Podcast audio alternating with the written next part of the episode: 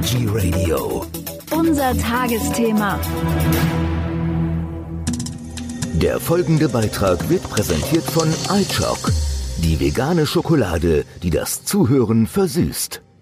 Am Mikrofon ist Michael Kiesewetter. Wir sprechen jetzt über Health Power, einfach gesund, gesund essen, gesund werden und gesund bleiben. Dazu gibt es ein Buch, was weltweit schon in 36 Sprachen übersetzt wurde. Zwei Millionen verkaufte Exemplare. Einer der Autoren ist Professor Dr. Klaus Leitzmann und den habe ich jetzt am Telefon.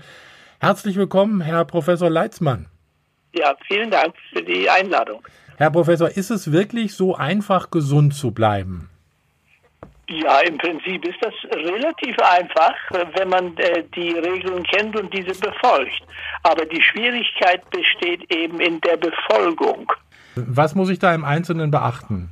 Ja, also wie gesagt, die Umsetzung ist relativ einfach und interessanterweise wissen auch die meisten Menschen, wie sie sich äh, gesund äh, erhalten können und auch ernähren können, aber es mangelt an der Umsetzung.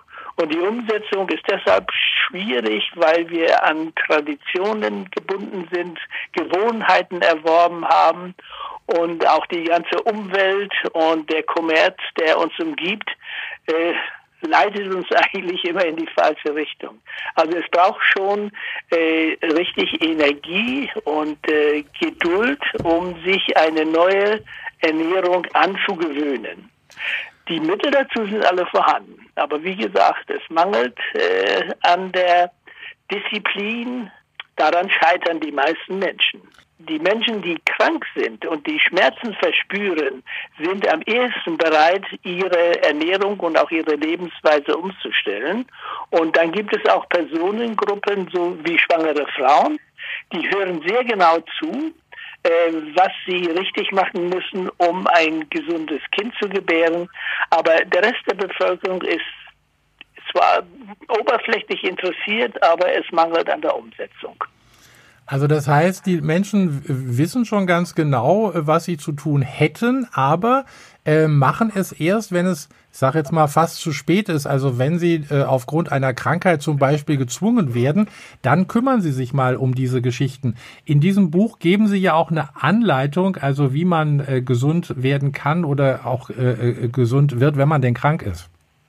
Ja, das, das ganz große Potenzial der Ernährung liegt ja darin, dass man Krankheiten vorbeugen kann. Mhm. Aber viele gesunde Menschen, besonders jüngere Menschen, interessieren sich nicht dafür, weil sie gesund sind.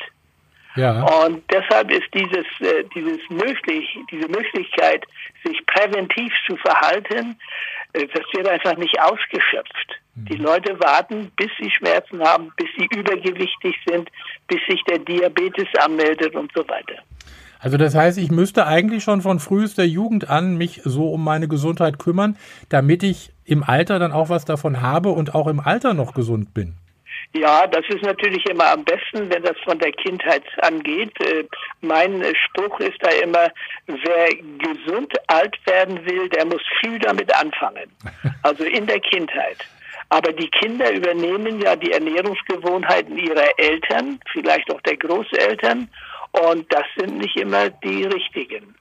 Äh, aber es ist natürlich so, äh, wer das in der Kindheit nicht geschafft hat, sich gesund zu ernähren, für den ist es natürlich nicht zu spät, das jederzeit zu machen. Das ist so ähnlich wie die Antwort des Pastors auf die Frage, äh, lieber Herr Pastor, äh, ich habe mein ganzes Leben lang gesündigt, aber jetzt möchte ich mich doch zum Christentum bekehren und bekennen, ist es nicht zu spät.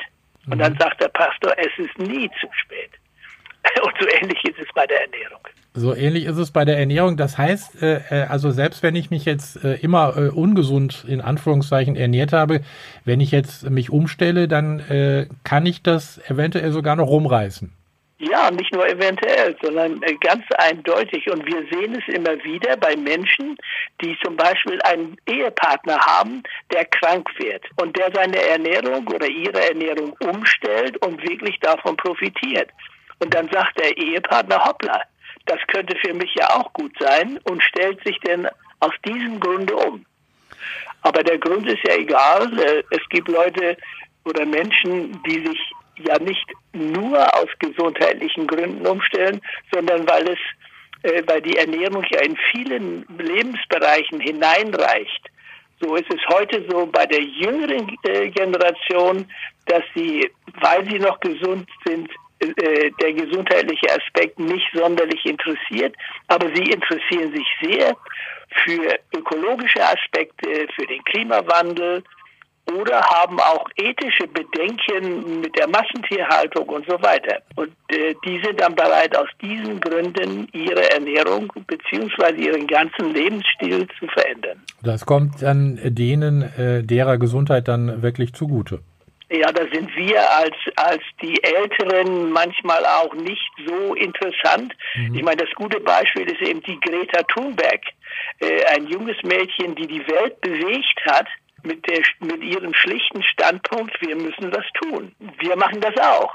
Aber das kommt äh, weltweit nicht so an. Trotzdem, dieses Buch ist eben ein weiterer Versuch unsererseits, die Menschen davon zu überzeugen, dass es sich lohnt, den Lebensstil beziehungsweise besonders die Ernährung umzustellen. Ich habe ja manchmal das Gefühl, dass die Menschen zum Arzt gehen und sagen, also ich habe das und das, jetzt brauche ich die und die Pille und dann geht es mir wieder gut, dann kann ich so weitermachen wie bisher. Ja, das ist äh, ganz typisch, weil es auch viel einfacher ist. Man gibt also die Verantwortung für die Gesundheit praktisch an den Arzt ab und äh, denkt, äh, dass man damit alles richtig gemacht hat. Äh, zusätzlich kommt hinzu, dass nicht alle Mediziner gut in Ernährungsfragen ausgebildet sind und dass eine Ernährungsberatung relativ aufwendig ist. Und deshalb wird sie in der Arztpraxis im Allgemeinen auch nicht gemacht. Da gibt es löbliche Ausnahmen und in manchen Praxen finden sich auch äh, Ernährungscoaches oder Diätberaterinnen. Das ist alles schön, aber ist längst nicht flächendeckend. Sie sind ja unter anderem auch Ernährungswissenschaftler. Welche Ernährung ist äh, Ihrer Meinung nach die gesündeste für mich? Also es hat sich äh, im Laufe der Jahrzehnte, man kann eigentlich sagen der Jahrhunderte herausgestellt, dass es äh, immer richtig ist, den pflanzlichen Anteil in der Nahrung so hoch wie möglich zu nehmen. Mhm. Tierische Produkte sind ja eher problematisch, äh, aus gesundheitlichen Gründen, aber auch aus hygienischen Gründen. Wir erleben das ja jetzt gerade wieder hautnah. Die Corona-Epidemie oder Pandemie ist ja irgendwo aus dem Tierreich gekommen, ja. weil man Wildtiere äh, auf Märkten verkauft hat als Nahrungsmittel. Ähm, und das hat ja in der Vergangenheit schon mehrfach zu riesigen Problemen geführt. Also, je mehr Pflanzen, desto besser. Ähm, es gibt ja Vegetarier, die dann trotzdem Milch und äh, Eier essen, mhm. aber eben kein Fleisch und kein Fisch. Das reicht und dann schon die, aus. Die sogenannten Veganer sind dann ganz äh, ähm, korrekt oder ganz überzeugt, ja. dass es nur pflanzliche Lebensmittel sind. Mhm. Sie haben Corona gerade angesprochen. Was kann ich gerade in dieser Zeit tun, um mich gesund zu halten? Also, ich sag mal, der Verzicht auf Fleisch wäre das eine.